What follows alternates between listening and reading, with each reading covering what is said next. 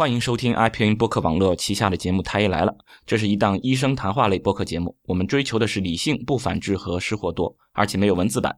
推荐大家使用泛用型播客客户端订阅收听，因为这是最快听到《太医来了》的唯一方式。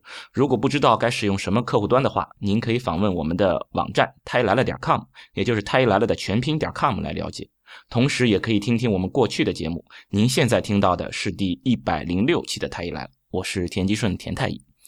那么这一期太医来了呢，是等于是呃还愿啊，或或者说是之前说过的，嗯，因为前面一期里面讲我在看一本书，叫做《发现医病纠纷》，哎，我觉得这本书写的真是不错啊。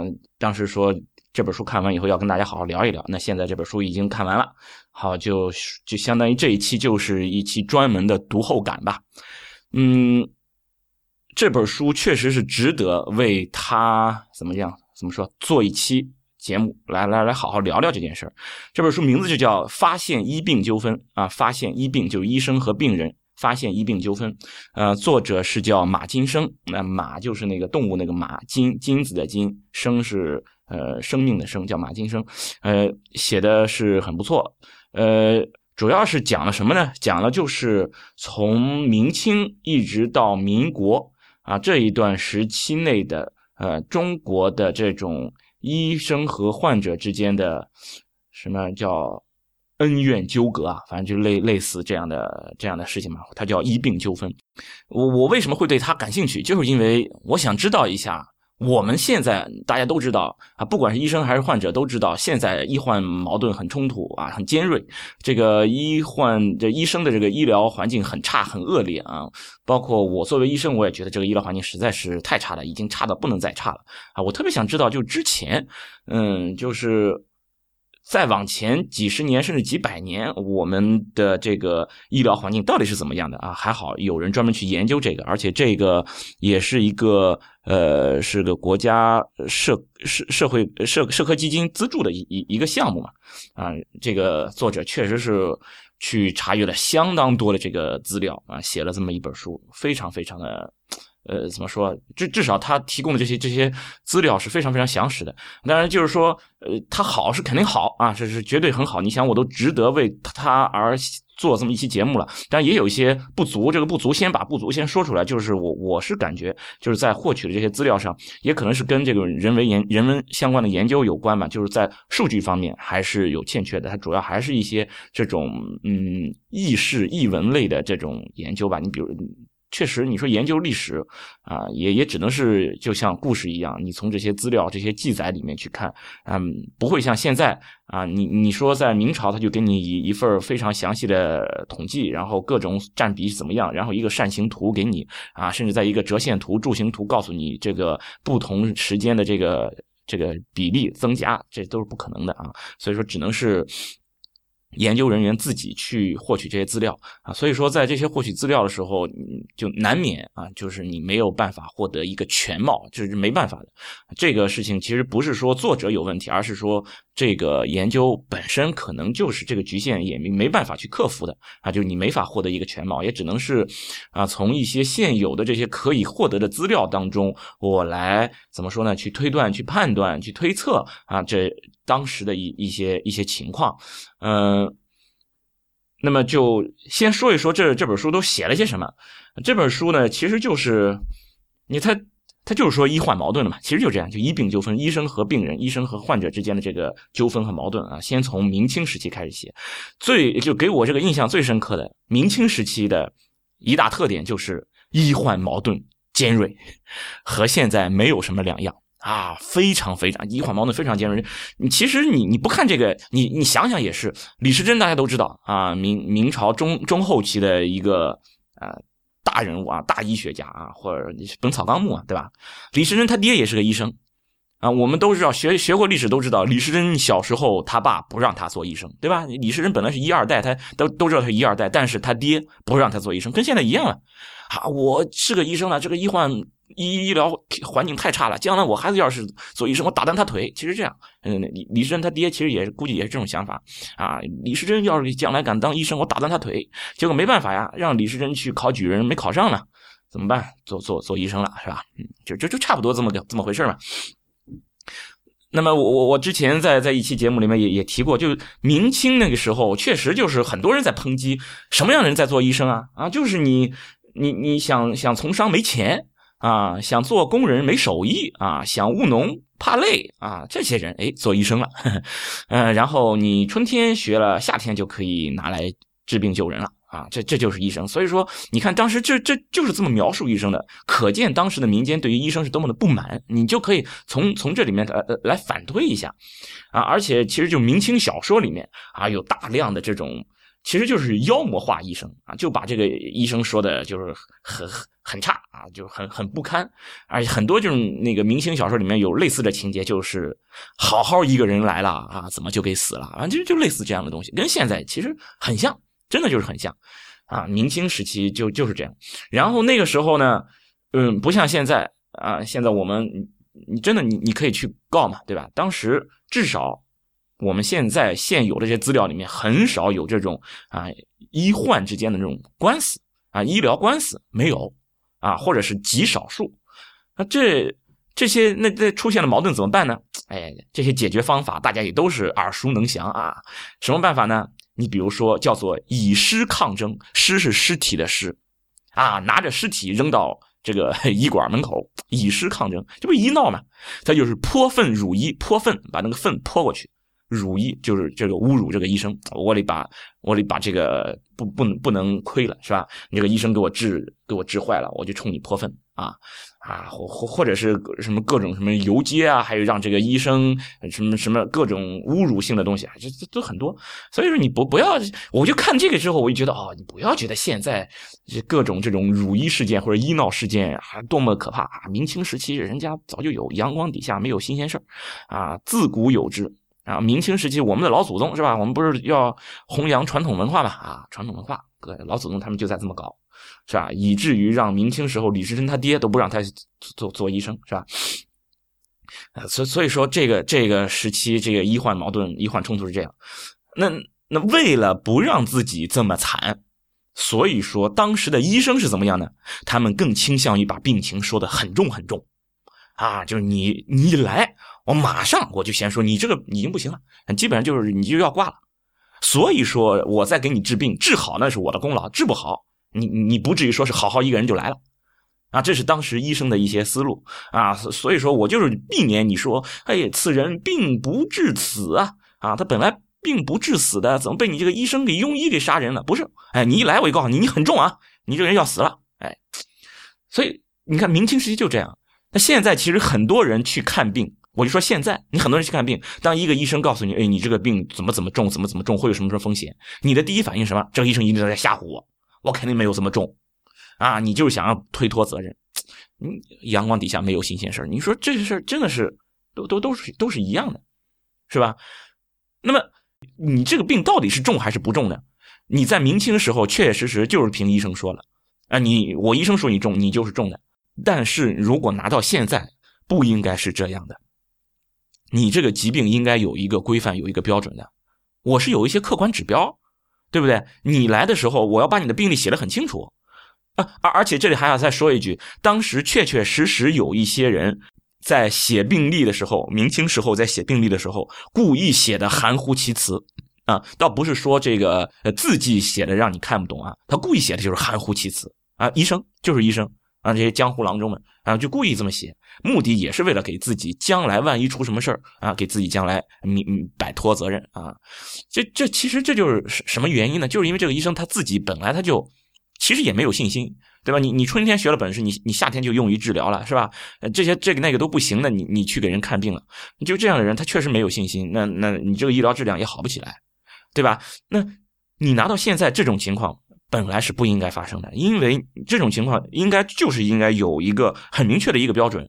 你这个疾病到了什么程度了？我我我肿瘤都有给你分期，你不能说我只要看到一个癌症，我就说你就是晚期癌症了啊，你活不过三年啊。如果你活过五年，那就我的功劳，你不能随便这么说啊。我有很明确的，比如说 T M N 分级。对不对？我或者有临床分期啊，T T T M T N M 分期这这些都是这些临床的分期，我都写很很清晰。你什么样的情况到达什么什么什么的标准，你就是个几期你的疾病到了什么程度？到了这种疾病的，到了这种程度的这个疾病，你将来的预后怎么样？这个预后就是你多少年会死啊？就或者是将来可能会出现什么样的并发症啊？等等等等，都会告诉你，这个都是很明确的。嗯，而且我会告诉你，比如说一个一个概率啊，你你这次得了，你你现在三十周得了怀孕的时候得了那个子痫前期重度，就是高血压、妊娠期高血压的一个很严重的情况，那我就告诉你，你下次怀孕再得这个毛病。的风险可能有百分之五十，我就告诉你这么概率，这个都可以说得出来的，这个不是吓唬你啊。所以说，你说在明清时期的这种这种尖锐的这种医患矛盾，其实很大程度上就在于对于医学的不够了解，对于医学医疗水平其实就是落后，真的就是落后。所以说，现在那些说啊中医博大精深，这是我们的传统医学讲当当时的这些这些精华所在。真的这些精华，它真的能够有多少，呃，体现，是真的是要打问号的。那但是你你想想，就在很多人看来啊，明清时期的这种医患矛盾似乎并不冲突，并不尖锐。至少你没听说过医患，呃，那个明清时候有哪些这些医患冲突？为什么会这样？其实原因也很简单，那时候很简单一个，那时候没有这么这么多的媒体报道嘛，是吧？你你如果要是看了很多明清小说。啊，这这你可能就会觉得，哎，那时候的医生怎么都这样？呃，患者这么恨医生的。但是真正去看明清小说人真不多，是吧？那不像现在这个互联网，大家随时随地都可以一点开就吭哧吭哧给你推送，是吧？当时是没有这么这么好、这么强大的这种媒体是没有，没有这么强大的渲染啊。即使是有了很很严重的这种医患冲突，你也不知道啊。这是一个情况。还有一个，就是在明清时期有一个非常非常重要的特点。啊，叫做乡土人情啊，这个这个，如果大家看过那个《乡土中国》吧，应该应该是这本书，呃，费孝通先生写的《乡土中国》，有看过应该知道，中国的这种，就这是传统，这就是传统啊，长久以来的中国这种乡土人情的这个这个特点是非常非常强的。有了什么事儿，你解决也就不外乎就是邻里之间啊，就是在很很小的一个区域内，我一把这个事儿就解决了。包括我病人看医生，我医生给病人看病找病人，其实也就是在一个很短的、很很小的一个区域内，而这个区域内，你可能，你你你你三找两找，俩人就可能就有一个远亲关系了，啊，所以说这种事儿呢，有可能一开始会啊很激烈，你这个人怎么怎么乱治，很激烈，到后来总是能找着个中间人把这个事儿给你摁下去，哎，也就息事宁人了。啊，即使是打到打官司打到衙门啊，基本上也也本着息事宁人的态度，这事儿交给你们什么什么理政啊，什么什么之类的啊，交给你们当地的这些头头脑脑，把这事情给我摆平。干嘛你你来你来那个烦我们这些这些县县太爷们，对不对？不要麻烦我我们这些父母官，你们自己搞定，哎，这事就搞定了，息事宁人啊，这种乡土人情就把这些事就摆平了。他其实是有矛盾的，但是这个矛盾在不停的被压下去。一直在被压下去，被一种另外一种无形的力量，被元气弹哼，它给你盖下去。不是没有矛盾，而是这个矛盾被压了。还有一个呢，就是说当时的这些病人找医生很好找，因为医生怎么说你都可以随便就可以拉个医生，他没有准入制度。我啪一拍脑袋，我现在就是医生了，我扯上一块布，上面写上我是什么什么三代行医，我就可以写，对我就可以当郎郎中啊。所以找个医生不难啊，这个病人出门就能就能找到个医生。江湖游医很多。所以很多病人他会找好多好多医生去看，如果最终死在某一个医生手里，这个医生他就可以说不是我的原因，前面你找的那些人没有给你好好治好，你到了我这儿都已经不行了，哎，你这事就不好找，对吧？这个落实责任比较难落实，是吧？那医生也是这样，医生在在看病的时候，他也是看，哎，这个人一看基本上没什么大毛病，哎，我给你治；一看这个人不行，治不好，干脆我就不治了。所以说他们叫做什么？病人是什么？择医而。呃，择医而医，啊，医生是择病而治，哎，这这大家都互有选择嘛，啊，这个这个双向选择做的还是挺好的，啊，所以说就这一块也能够缓和一下这个矛盾，这个缓和矛盾怎么说呢？也比较呃比较吊诡了，就是啊，是吧？医生多，哎，把这个矛盾给缓和了，而这个医生多呢是没有准入制度，啊，没有门槛，所有人都能当医生，所以医生就多了。就是因为大家都可以是患者，大家也都可以是医生，那么这个医患的冲突可能也就没有那么尖锐了，好像没有那么尖锐了。还有一个问题就是，当时很多人还是信命的，他就是说，有些人最终哎，没有治好，哎，这这不行了，这看来就是命命命当如此啊！有相当一部分国人，尤其是农村的，哎，他们是有这种想法的，所以他们有可能也不会把这种医生的这种错误啊归结到是医生的错误上，而是归结到自己的命上啊。当时有一个很很很，就是很常见的一句话，叫做叫做“药医不死病”，吃的这个药啊，它医的是什么病呢？医的是不死的病。就是你，如果这个病本来就不该死，OK，我这个药能治；本来就该死的，我这个药是治不了，啊，叫做药医不死病啊。前一句叫佛度有缘人嘛，是吧？药医不死病，但但是你你再想想，如果这个病本来就不该死，我要你干嘛呢？是吧？我就不吃药，我也不会死啊，不吃药也没事我为什么还要吃药呢？这这这事儿其实挺奇怪的，是吧？嗯，但但是至少这是反映了什么事呢？药医不死病啊，就是说。我这个药能有用的是你本来就不该死的病啊！如果你要是该死的病，我用了药也没用啊，不会给你治好的啊！这这就是当时这种观念，那么大家就都信命了嘛？啊，如果一旦信命，哎，这种这种宿命论，哎，也可以缓和一定程度上缓和我们的医患矛盾，哼啊！所以说这个明清时期其实医疗环境并不好，医患冲突还是比较尖锐的，但是我们现在并不感觉明清时期。嗯，这个这个医疗医疗环境多么差啊！我们经常还会幻想过去有多么的好啊！经常说人心不古啊，啊，人心要是古的话，你回到明清时期，嗯，你可能更惨，就被人泼粪了，是吧？啊，但但当然不光是泼粪了，就直接直接打死这都有啊，这这这些都都不罕见，直接直接当场就把人打死了，这这抵命。那这是明清时期，然后到了清末明初，清末明初呢，有有一个很重要的事情是什么呢？西医东渡。啊，有西医引入到国内，这个时候的除了有医患之间的这个冲突，还有中西医之间的冲突开始厉害起来了。哎呀，这个中西医之间从清末民初开始互泼脏水啊，中医说西医不行，西医说中医不行。你比如说现在最常用的一句话啊，“西医治标，中医治本”，这个词儿差不多就那个时候来的。为什么呢？因为当时西医实在看病这个效果起效太快了。啊，这本来不行的人，又吃上西药怎么就好了呢？绝对不可能呀！这哪能这样？他一定是只治标不治本呀！你一定你这个病其实没好啊，他只是表面看上去让你好的，那肯定是这样的啊，否则不可能有这种情况，就是你用了药就能好，不可能啊！所以说，西医治标，中医治本，大家就流传起来了，而且大家就越流传越相信。啊，这其实就是互泼脏水。那那西医就是骂中医的话，题就更更不用说了，是吧？你这就是乱治，是吧？你这就觉得你的这些呃什么五行啊、阴阳啊这些都都都不靠谱，不能靠这个来来治病啊。中医治死人的人太多啊，这就是西医给中医泼脏水啊。中医给西医泼脏水，就刚才那些啊，大家互泼脏水啊，谁都不服啊。这是这个中西医之间的这个矛盾，然后中西医之间的矛盾进一步激化了医患矛盾。那你你总是最终是栽到一个中医或者是栽到一个西医手上，那当时的西医也照样治死人。啊，他们经常会有种血清疗法，我我不知道怎么叫血清疗法啊，就是在这个十九世纪末二十世纪初这段时间，经常会给人打血清。我我我我具体我也不知道是怎么回事，只是在那个书上看到的啊，经常有人打了血清就给死了。我怀疑估计就是过敏性休克啊，血清啊，血清很容易引引起过敏啊，也有可能过敏性休克，打了血清就死了。然后马上中医调解，你这个西医庸医杀人啊，西医杀人啊，马上就起来了，然后就就挑着这个病人，你去告他，这这坏太坏了。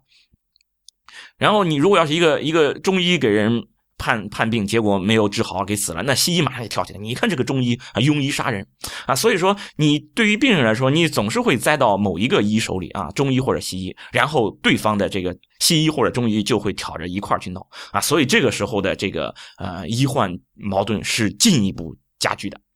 嗯，这这这个呃，虽然说啊，虽然说这个时候的这个医疗诉讼量。比较少啊，但是医患纠纷就是写出来的这种医患纠纷，还是可以看出来的，也是从一些这些类似笔记啊、呃笔记小说啊，或者一些这这些这些媒体报道啊，也可以看到。对，这个时候清末明初开始有媒体出来了，这个媒体当时这个媒体哎可以说是非常非常值得我们现在称赞的。为什么？因为当时的媒体他还没有刻意的去渲染医患矛盾。啊，他没有去袒护某一方，这个时候的这个媒体，他们干了一件非常非常牛掰、非常非常有意义的事儿。他在干什么？他在呼唤对医疗的监管。对医生的监管，非常非常厉害。清末明初那个时候，确实对医生没有监管。他们媒体做媒体这些人，可以说都是一些当时的一些比较先进的一些人物啊，对吧？你你想想，谁那个呃梁梁启超他们不都是办报纸嘛，是吧？你你比较先进这些人都是要靠报纸、靠媒体来宣传自己嘛。所以这一批人，他们是看清了这个医患冲突、医患纠纷之间的这个根源。当时至少当时的根源，很大一部分在于医生缺乏监管。就前面说没有门槛什么人都可以当医生，你这怎么能行呢？你你什么阿猫阿狗都可以一拍脑袋就说我是个医生，那真的出了问题，到底是谁的问题？是吧？是这个到底是这种医术有问题，是这种医疗体系有问题，还是你这个人本身有问题？我必须把它界定出来。所以当时的媒体就在欢呼欢呃呼吁，需要有个监管，你要有个门槛，到底什么样的人可以做医生？如果你没有获得这个资质，你就是非法行医。啊，当时大家就有这种觉悟了，我觉得真的是很厉害啊！这这个，你你不得不说，就是清末明初有一批人，这一批人真的很聪明，至至少我我我现在就用一句很俗的话吧，就真的这些人很聪明，他们看事情看得很透，真的很透彻。就这帮搞媒体的这一批人，啊，他他就说你这一块你应该是建立起来，然后到了一九零几年，那个时候。不是慈禧太后不是也要什么呃立宪啊之类的啊，就是要要各种改革嘛。零五年不是废除了什么科举制嘛，反正就在那那个前后，清末然后到民国初，叫就十九世纪最初的前一二十年这一段时间，啊二十世纪二十世纪最初前一二十年这段时间，中国开始对医生进行考核，就是说设立这种医生的准入啊，什么样的人你才可以做医生？你做了医生，如果出是有医生职业资格的人。出了问题，OK，我按照医生职业资格的这些情况，我来看你是有疏忽啊，还是等等的。如果你连这个资格都没有，哎，那你这是有问题的，你就非法行医了。哎，那个时候就开始有这些东西了。这一块可以说是一个非常非常大的一个一一个进步，一个非常非常大的进步。然后很快就进入民国时期，这个进入民国时期就是从二二七年以后啊，就是这个黄金十年嘛，是吧？就是民国的二黄金十年，二七年到三七年，就是。重点就说这个，就相当于南京政府这一段时间，这一段时间是你你看是民国的黄金十年了，是吧？民国的黄金十年最关键的一点就是，主要还是相对比较和平的时期，然后相对和平的时期，医患纠纷、医患这种呃之间的这个呃诉诸法律的这种情况，哎。出现了多起来了，尤其是这个呃，一九三四年啊，被称为这个什么医疗纠纷年啊，这一年好几十起的这种医疗官司啊，这个其实是一个非常非常大的进步，因为说明这个时候有相当一部分的中国人有觉悟，想到对于冲突，我要拿出来诉诸法律，让一个法律一个公平的东西来对他进行评判。而不是简单的什么啊，叫什么以尸抗争是吧？拿着尸体去抗争，不是简单的报复啊，拿着粪泼医生去杀医生，啊，不是简单的报复了，而是要诉诸法律了。这是一个非常非常大的一个一个进步啊！但是，呃，又话锋一转，但是当时的医生他并没有意识到这是一个进步，尤其当时就是其实也不是尤其吧，其实当时的西医和中医都会。觉得这个医疗纠纷、医疗官司啊，对于医生来说打击非常非常大。其实也可以说，尤其是西医，因为这里面的医疗官司大部分都是西医的官司。哎，西医容易引起医疗官司，中医反而不容易引起。为什么？还是那一条，诉诸中医的这些情况，大部分都是在那种乡土人情比较浓厚的地方，容易被盖下去。容易被压下去，啊，就是在这一批这一些地方，容易出是大家能够找到的这种医疗资源，也就是中医，啊，所以说真正中医要去打官司的反倒是少，而西医的这一批人，大部分集中在哪里？绝大部分其实集中在上海，然后就是江浙地区，另外还有就是北京、广州啊这几个地区，有一些这些西医。这些西医，然后这里的当地的这些居民，城市居民，他们的这些对于这种现代思想的这种接受会更多一点，而只有这些人，他们才更容易想到去诉诸法律。因此说，最终这种医疗官司、医疗纠纷官司，更多的是针对西医的。所以当时就有西医感叹啊，很有名的西医，哎，就在在书里面，我我现在翻不出来这这一页，有很有名的西医，当时就感叹世风不古，人心险诈啊，就说这些当这些当病人了，怎么能就是忍心他们去去那个起诉我呢？是吧？起诉医生呢？啊，尤其是当时有非常厉害的这些呃医疗界的这些这些大师级别的人，就是那个。都是非常强、非常厉害的这些西医，都是从美国留学回来的这这些西医大夫啊，甚至有些已经当了院长这些西医大夫，照样吃官司。而且我发现什么样的相关的官司比较多呢？哎，妇产科啊，这这这个真的是逃不掉。有有人说啊，就是那个民国时期这些医疗官司两种，一种是小儿惊厥啊，一种是孕孕孕产妇。哎，就就就这两块，小儿惊厥，你看现在就是。这这两个一直到现在，其实也都是这个医疗界的一个头疼的地方了。像小儿惊厥就是发热惊厥啊，就是就是热抽了啊，发烧发发抽了，就是呃小孩一发烧啊，这一块大家就就慌了。再一个大人流产早早孕期的流产啊，这两块然后呢就是一个孕产妇这一块容易死人啊，所以说也容易引发这种医疗官司啊。你在民国那个时候这黄金十年里边，哎，很多就砰一弄死人了，哎。一弄死人了，马马上就就开始就开始闹腾起来了啊！这这个纠纷就就就就起来了，然后这些当医生的就就开始拍着大腿就开始着急啊！人心不古啊，人心险诈啊，世风不古。这你说就是其实跟现在大家都一样啊，大家也都觉得现在的人怎么都这样，世风不古啊。民国那个时候也是一样啊啊，八八十八九十年前那个时候，或者七八十年前那个时候的人也也都是这样的感慨啊，怎么这么世风不古呢？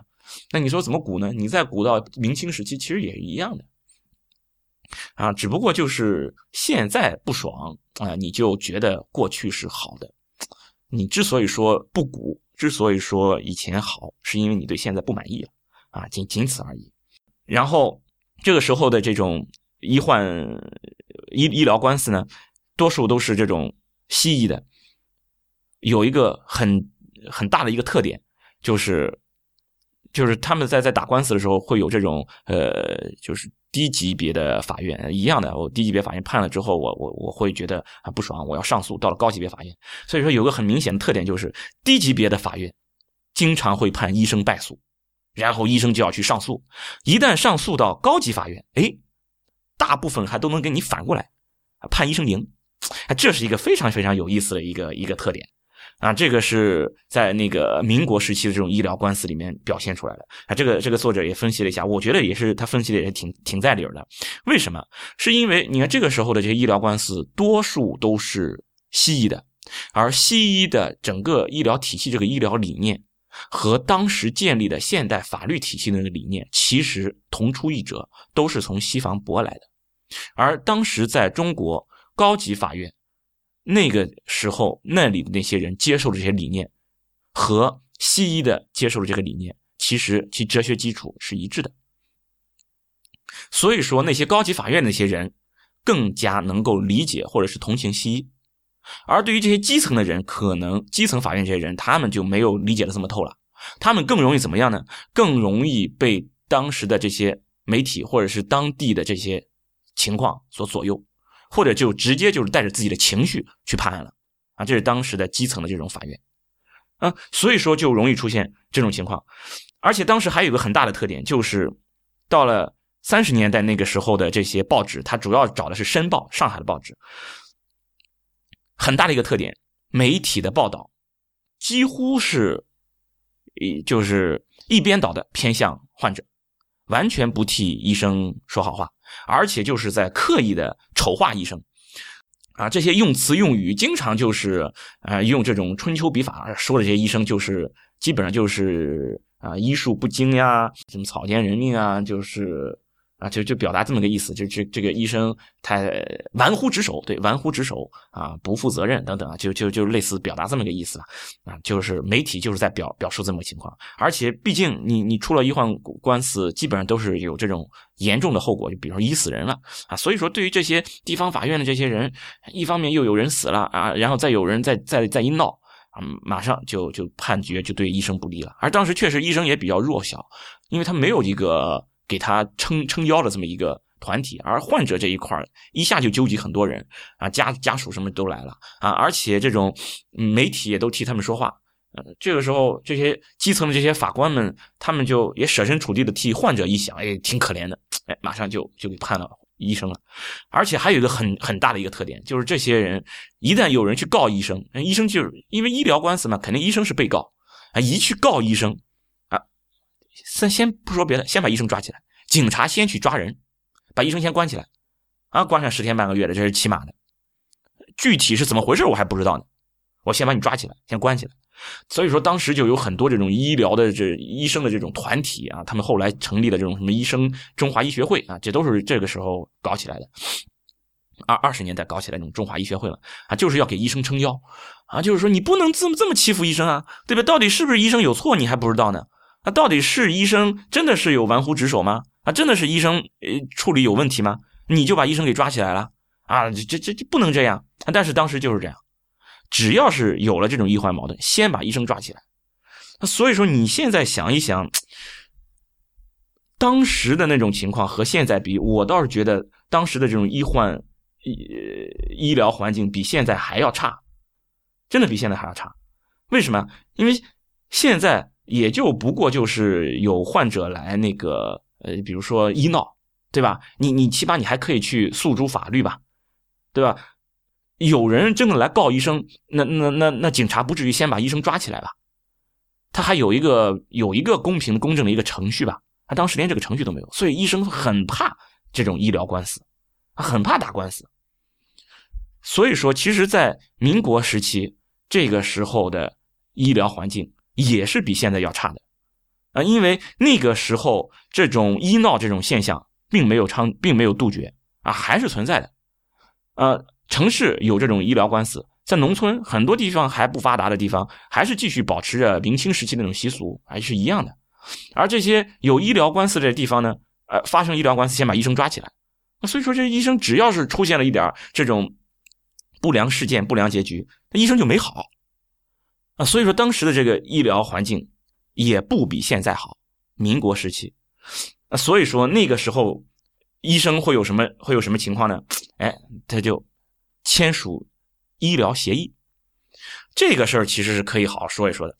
为什么呢？就是为什么要签这个医疗协议？就是因为这个西医的发展伴随着整个这个医疗模式的这种转化。以前中医这个时候。其实是，或者是传统医学的时候，其实医生其实心里也没底儿，是吧？到底能不能好，我也不好说啊。你说这样不行，哎，我我比如说我让你吃这个药，这个病人说啊，这个药这个药不行的，这个药什么呃太猛，这个药实在是太猛，或者药性不够，或者药性太强等等的，呃，什么虎狼之药啊，这个这个患者不要，那这医生就会很害怕。哎，这种时候如果我还继续再给他用，万一出了事怎么办？心里没底儿。啊，所以说那个时候都要商量着来。但是随着西医的这个发展，因为西医对于自己的这个科学的这种信仰，真的，西医这个对于科学这个信仰是非常有信心的。但是我相信这种方法是可以的。所以说，西医对于这个患者的这种控制的力，这个意愿是非常非常强的。就是你说哦不行，这是虎狼之药，西医就说没关系，你就要用，因为医疗上就建议你这样做。哎，而且还有一个呢，就是一八四六年麻醉用于手术了。麻醉是干嘛的？就让你睡觉的呀，是吧？你直接就就就就直接不能控制你自己了，是吧？你已经不能控制你你自己了，你不能控制你自己了，那你的控制全都在医生手里了。因此说，这个西医对于患者的控制力是越来越强，越来越强。那这个等一会儿我我到后面还会跟大家再好好聊一聊这种医疗模式的问题了。就是说，其实，在医患之间，这整个医患之间的这种交流沟通，已经从医患之间的商量转移成了医生强势，患者弱势，患者就是要听医生的。啊，这是这个西医模式的这个转换。OK，现在行了，我作为患者，我听了你医生了，对不对？然后，如果我听了你的话，我做了手术，最终给挂了，那怎么说？是不是就你杀了我，对不对？就是你医生杀人啊！哎，因此说，这个时候就出现了这种对于医生来说的一种风险。这个时候医生就开始签署这种叫做医疗协议了。那个时候，更多的人就是一个生死文书，真的就是签了这个，做手术死了，怪你随随你，你要签这个我才给你治。啊，这是当时的西医的这种观点。现在我们已经知道了，这个东西不是生死文书。你现在签的这个叫做手术知情同意书，这个是干嘛？表示我在手术之前已经把这个手术相关的风险都告诉你了，只是表达了一个我告知的义务，我履行了告知的义务，仅此而已。如果手术当中出现了问题，我还是要去看手术当中出现这个问题到底是不可抗拒的手术并发症，还是因为我医生的操作有异常、有问题而造成的。如果是医生的操作有问题造成的，你医生是逃脱不了干系的。所以说，其实知情同意书不应该是一个生死文书，而只是告一个一个一个证明，证明了你履行了告知义务，仅此而已。但是在当时，却还是在说啊，那个这个呃就是就是相当于生死文书，你不签我就就就不行。而且当时有很多医生也都是在自保。有相当多的西医的医生啊，也都是这样。比如说，我就要建议你用这种治疗，这个病人说不行，这这个病人太这个治疗太可怕。呃，谁谁谁，我我我我我附近有谁谁谁就这样治疗就给死了，我不能治疗。这时候有很多很多的医生就说好吧，就迁就迁就病人。后来就因为这种事情太多，在中华医学会里面有相当多的医生站出来说不能这么做，你不能一味的去迎合病人。不能一味的去迎合他们的心理，就是说，作为西医的医生，他们认为你作为医生应该去遵循你所应该遵循的医疗准则。你的这个医疗准则是什么，你就应该继续去做下去，而不应该去迎合病人。甚至有一个医生就说：“你如果去迎合病人，而不是去坚持自己的这个规范医疗的规范，你就是在打着新医的幌子而去。”走就医的路，啊，这个真的，我觉得当时有相当多的，有相当一部分的这些西医的医生的这个觉悟是非常非常先进的，真的是非常非常先进的。这就是我之前在好几期里面我都提到过的一条，就是作为一个医生，你应该遵守医疗原则。你到底遵守的是什么？遵守的应该是医疗原则。就在医疗原则面前，比如说这个病人说我就是不用，OK。没有问题，你不用是可以的。但是我作为医生，我应该告诉你，我非常建议你要用这种治疗方法。我应该告诉你，啊，这个是一个医生应尽的一个义务。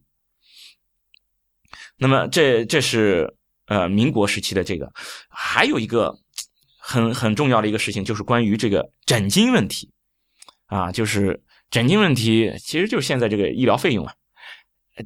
从明清一直到那个民国，哎，这个诊金问题一直是个大问题。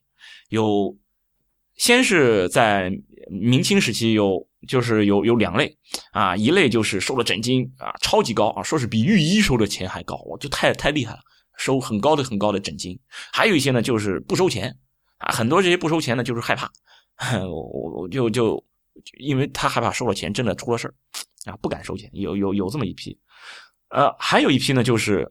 病人不肯给钱，不肯给诊金，就觉得你不就是给我看了看病吗？我为什么要给你钱？这种事儿从明清时期就有啊，这个确实是我们国家的传统。然后后来，又又又又在就也是这本书里面的一个参考文献嘛，是一个老外写了一本书，叫做《什么是医学史》。哎，我就看了这本，就是就是就是。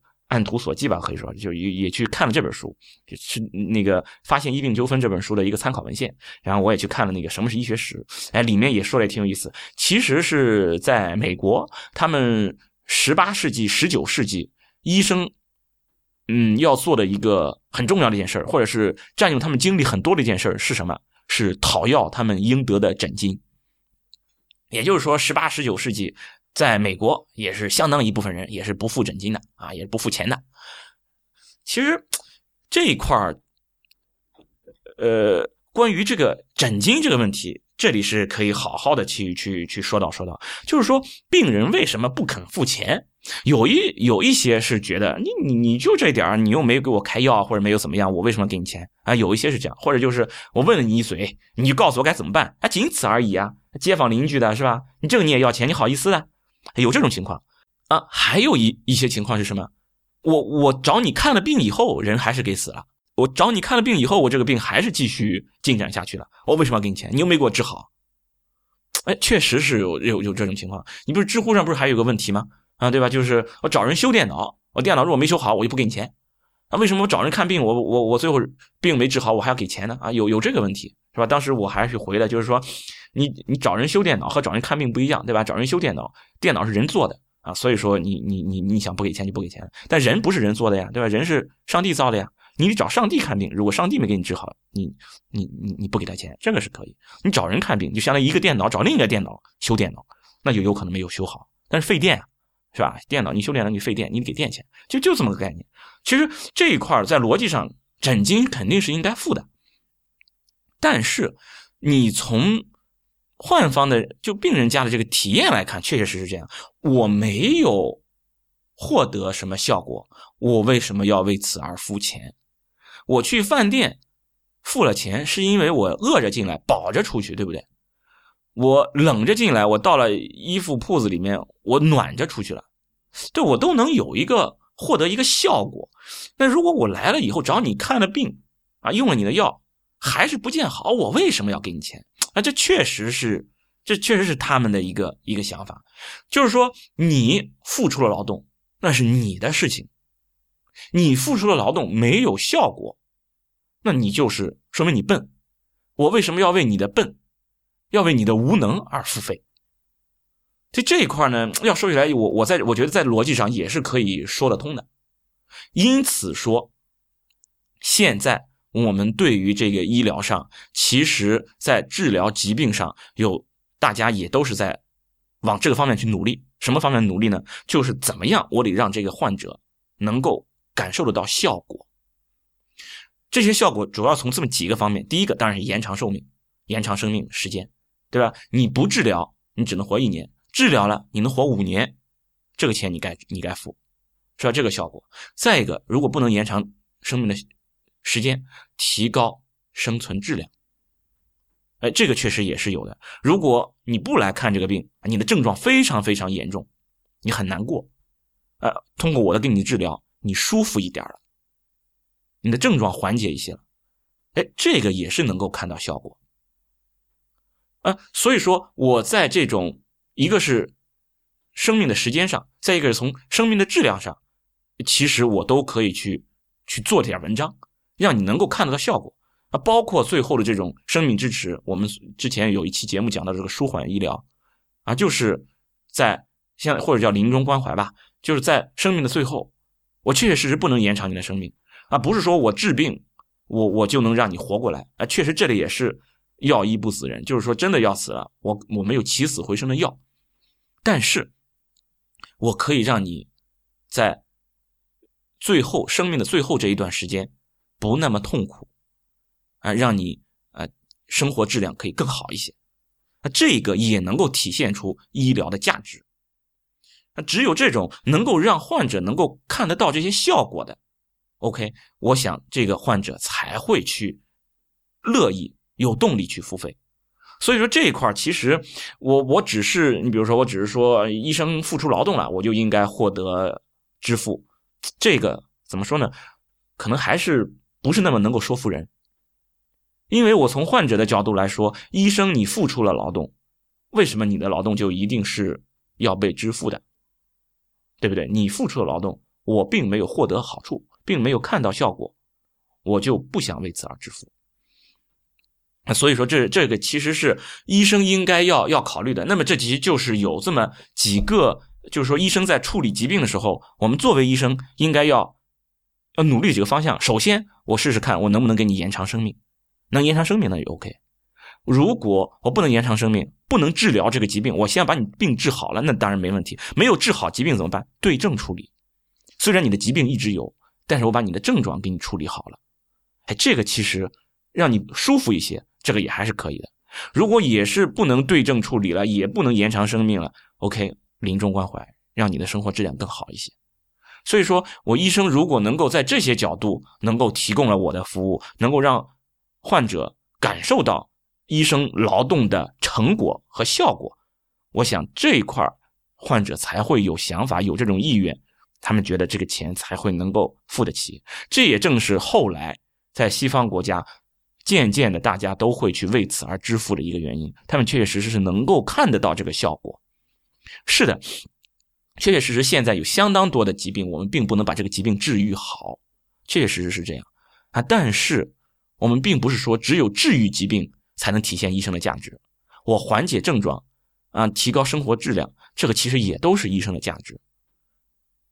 所以说这一块其实我们在在呃，至少在西医这一块也已经是在在解决这方面的问题了啊，这是另外一个一个情况。嗯，这本书在最后他讨论了一下，就是说这这个从明清一直到民国的这些情况，对于现在这种医疗医患关系有哪些启发啊？写的挺长的，那么。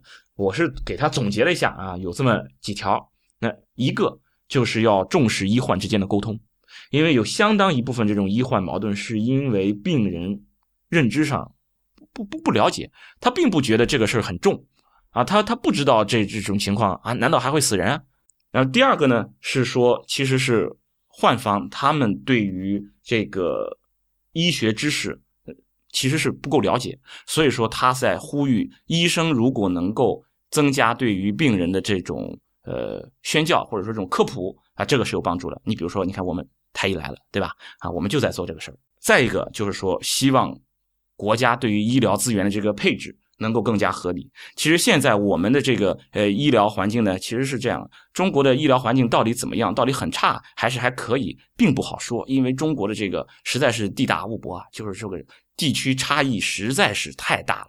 啊，有的地方其实已经过上这种现代化的生活了，有的地方还是生活在五百年前，有些地方可能还在认命啊，这种宿命论还在那儿呢，啊，还但有的地方已经其实现代化的这种这种思想已经是深入人心了啊，所以说整个中国，嗯。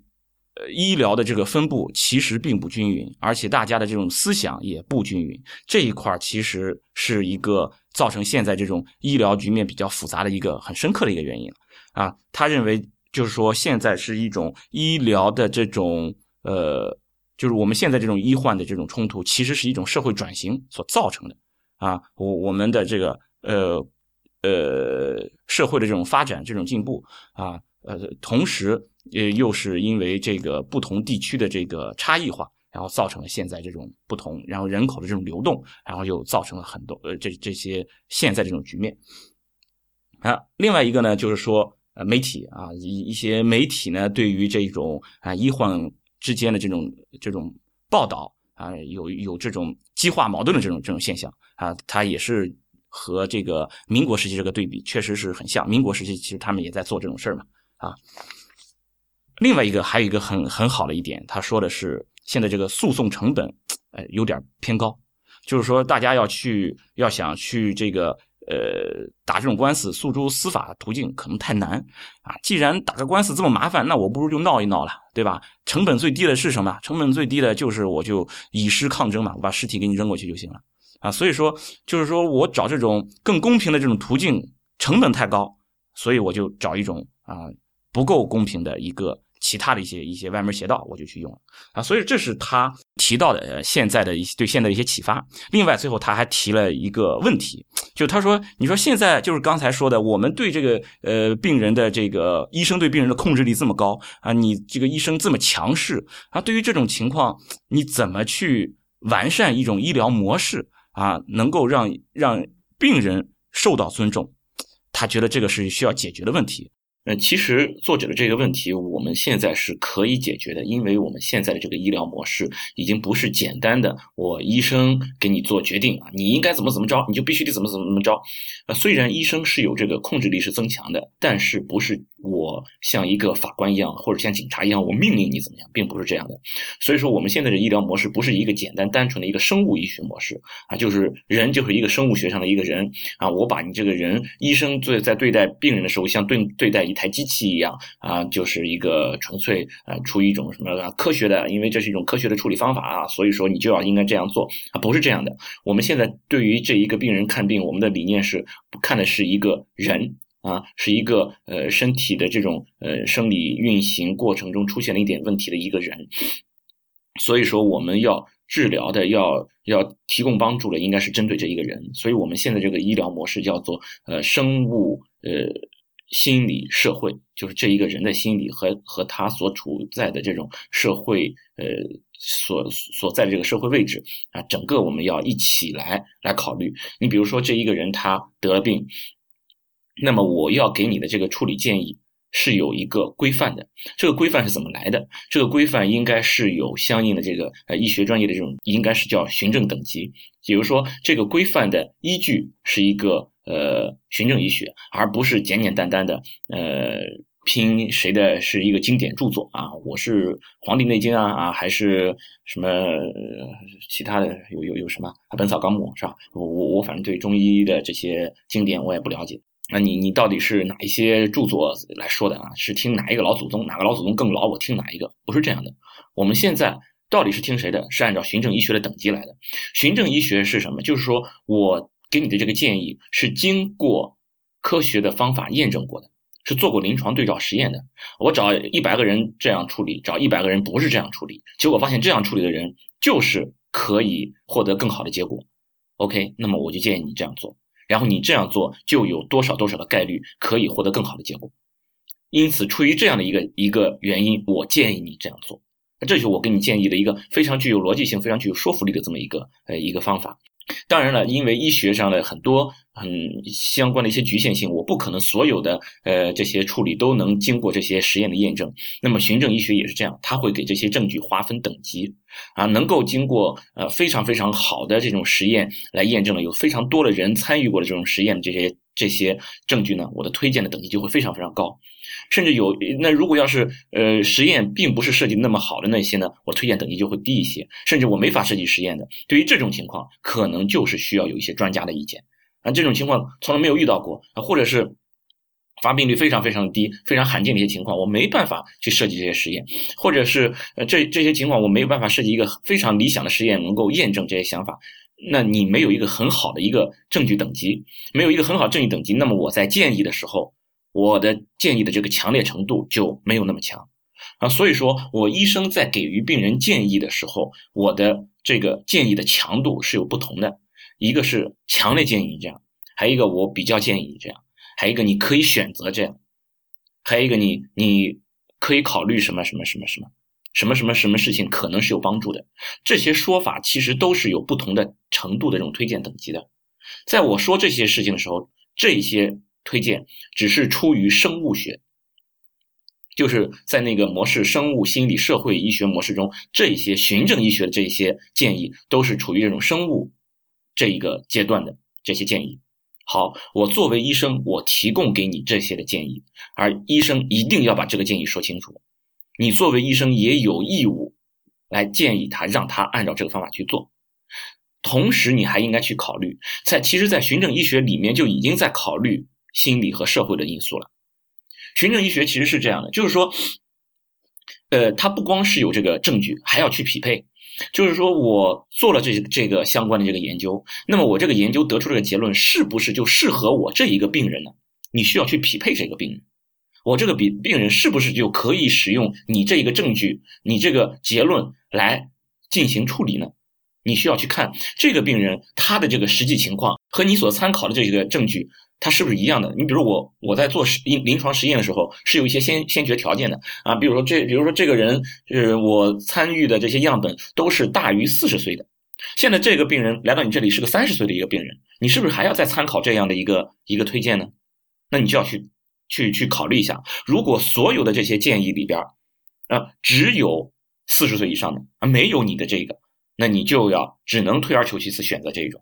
那如果另外还有三十岁的这些人参加的这些临床试验，那你就要去考虑三十岁这些人他这个临床结论。那所以说不同的情况你要去匹配你的这个病人，然后同时这一个病人他的家庭情况，他是做什么职业的，他家庭条件如何，那这些东西你都需要去考虑。所以说你在考虑的。纯粹医学角度的一些专业的建议之外，还应该考虑这一个人所处的这种社会的位置，以及他当时的一种心理状态。呃，有一些人，比如说得了癌症之后，他的这种心理状态，他的做人的这个理念就是好死不如赖活着。我就想尽可能的让我的生命尽可能的延长。这个时候，你要给他的这个建议，你就应该去匹配那些可以尽可能的延长生生命质量、生命时间的这些临床的证据。当然，也有些人他的心理状态就是，我宁肯活的时间短，但是我必须要让我的生活质量很高。有这不同的人呢，有不同人的人生哲学。那么对于这样的病人，你就不要再去建议他，哎，这样做你是可以延长寿命的。你的这个建议对他来说是不匹配的，就不应该对他进行这些建议。而应该去建议和他的这种人生观、价值观相匹配的这些建议，你去找那些可以改善生活质量那些相关的研究。所以说，这个时候你在给他做建议的时候，已经不仅仅是把他当做一个生物，不仅仅是当做一个呃像个机器一样的去对待他，还应该去根据他所处的社社会环境，根据他所在的所所当时的那种呃心理状态，他的整个的这种人生观。你要去去匹配他，然后去去给他一个建议。其实就应该是，呃，就你你比如说，我们现在的要求是以病人为中心，以患者为中心。意思是什么？是医生要做患者的一个朋友。也就是说，假如这个人是你自己出现的这种问题，你肯定会想要找最好的方案去对他进行救治。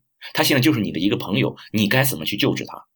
你应该去找最贴合这一个人的一个建议。这个时候，当你找到从医学的角度上找到这样的一个一个有很很强证据来证明你这样做对他来说是最好的，对于他来说是最合适的这种建议的时候，你就应该非常非常强烈的去建议他这样做。而不应该就是简单的啊，你做决定，我来告诉你，呃，这样做也可以啊，那样做也可以，呃，你自己来决定。甚至都有医生说，哎，你这种情况嘛，做手术反正是有可能会死的啊，啊，因为手术嘛，手术可能会死人的。那你不做手术嘛，也可能会死的啊，你不做手术呀，你有病呀，有病当然会死，那你自己选择。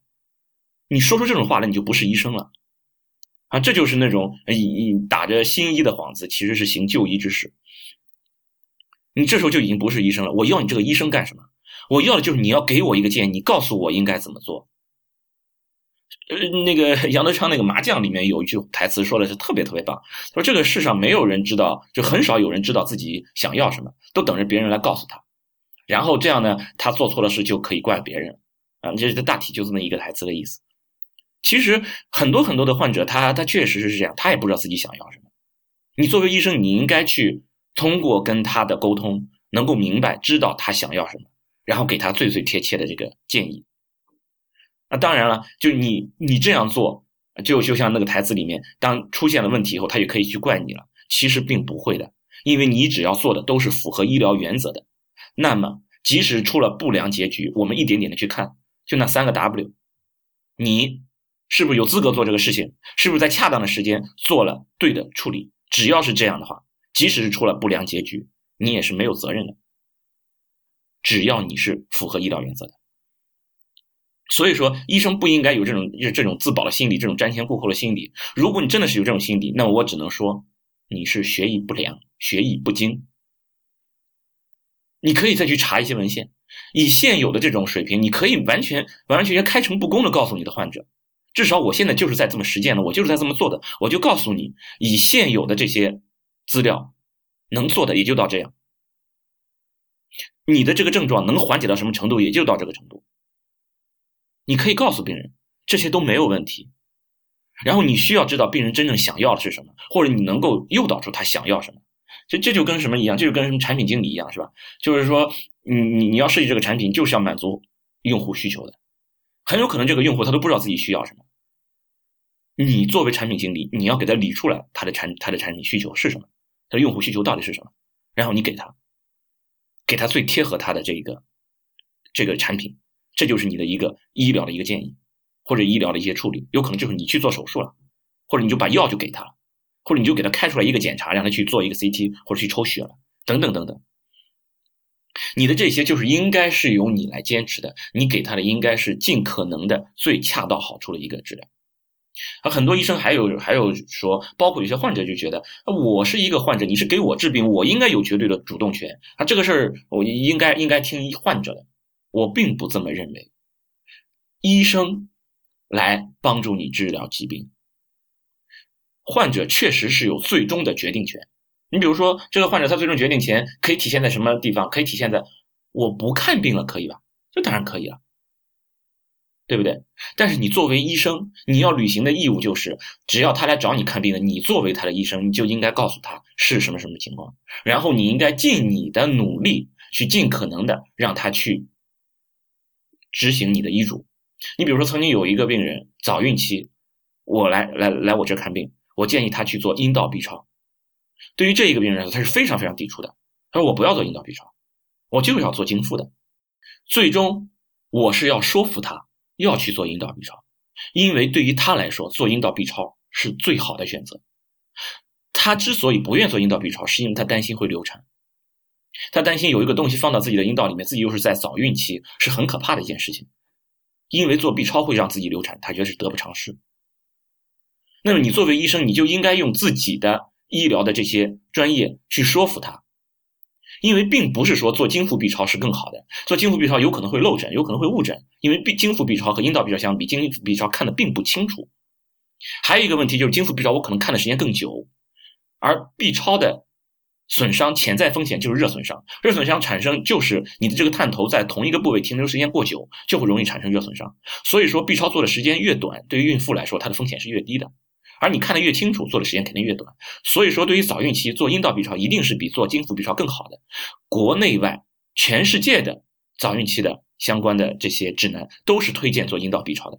那么你作为医生，你就应该非常非常强烈的去建议他做阴道 B 超。如果他反对，你应该尽可能去说服他。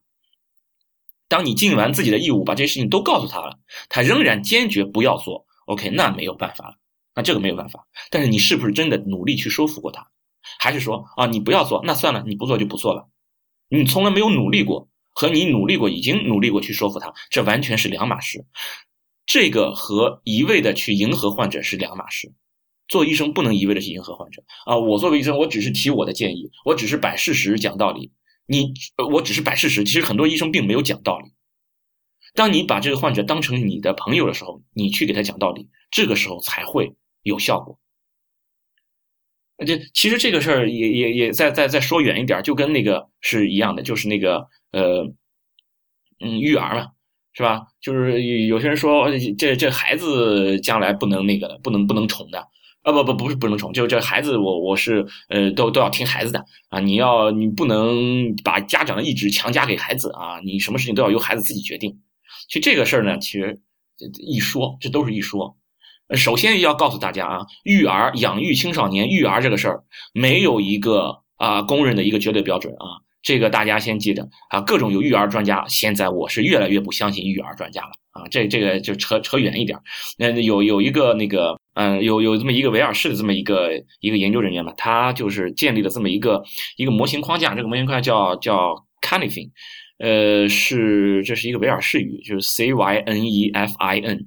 啊，这个这这么一个框架 c a n i f c a n i f 框架，就是说，在这个框架里面，它把这个这些事物它分成四类啊，一类叫做 simple 简单的啊，就是就很简单的一些就已知的已知嘛，这就是就是我知道我我也知道这个呃这个领域，你比如你上班走哪条路啊，这个都都都很清楚。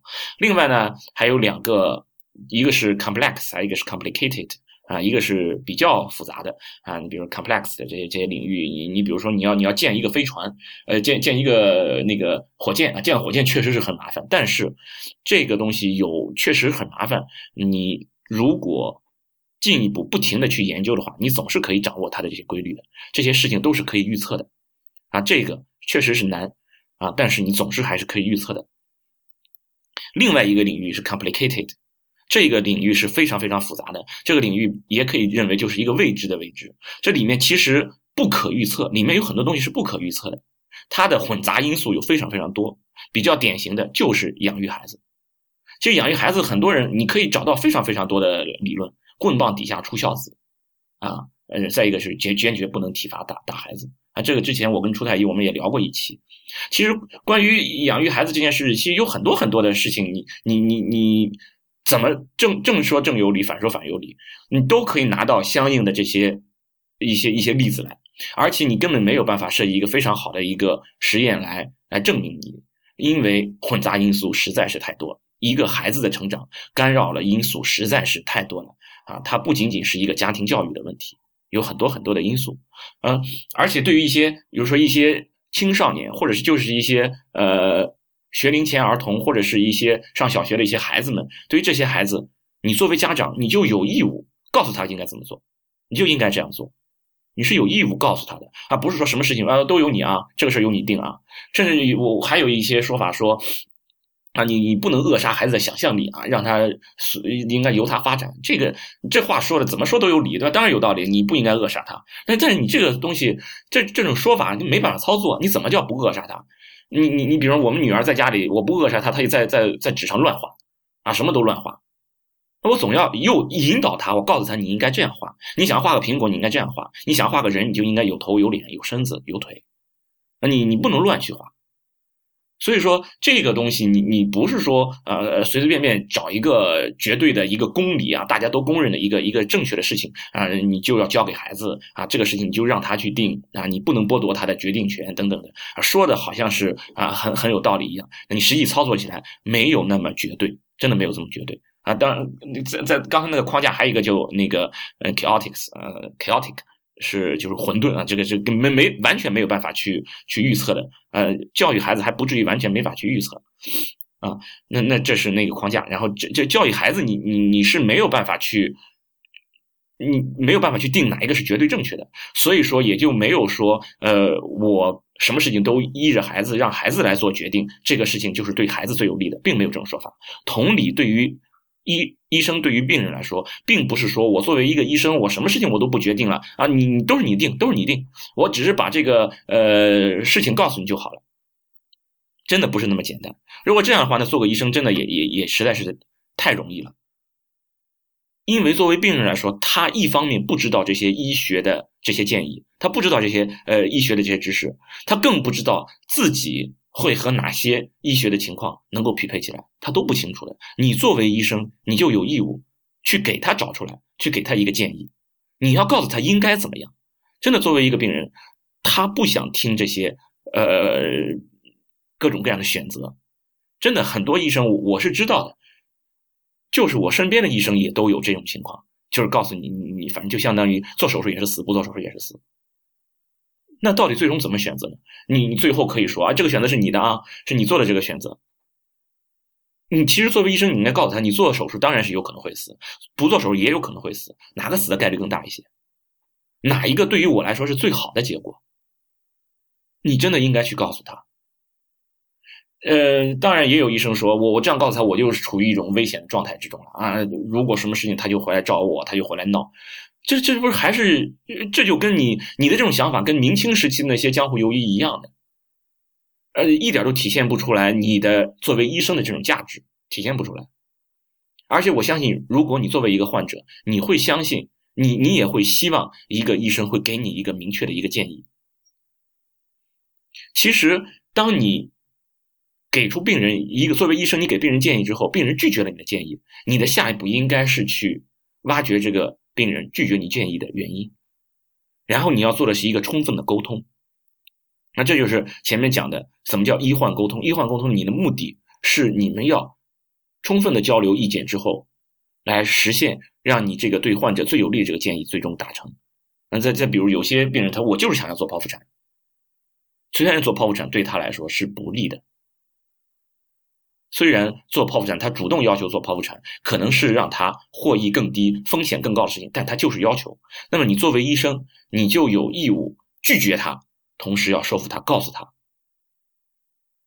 所以说，你你确确实实是要有风险的，但是你应该也要想到，你其实如果没有尽可能的说服他去按照医疗原则去做，最终他如果出现了问题，你也是有风险的。相比起来。你按照规范去做，你所处的风险，作为医生来说，你所处的风险也应该是最小的。那么本期节目就先到这里，谢谢大家的收听。太医来了的网址是太医来了点 com，也欢迎大家在社交网络关注太医来了。我们在新浪微博叫太医来了，在 Twitter 跟微信都是太医来了的全拼。同时也欢迎大家收听 iPn 播客网络旗下的另外几档节目：一天世界、未知道、内核恐慌、流行通信、High Story、无次元、硬影像、博物志和陛下观。拜拜。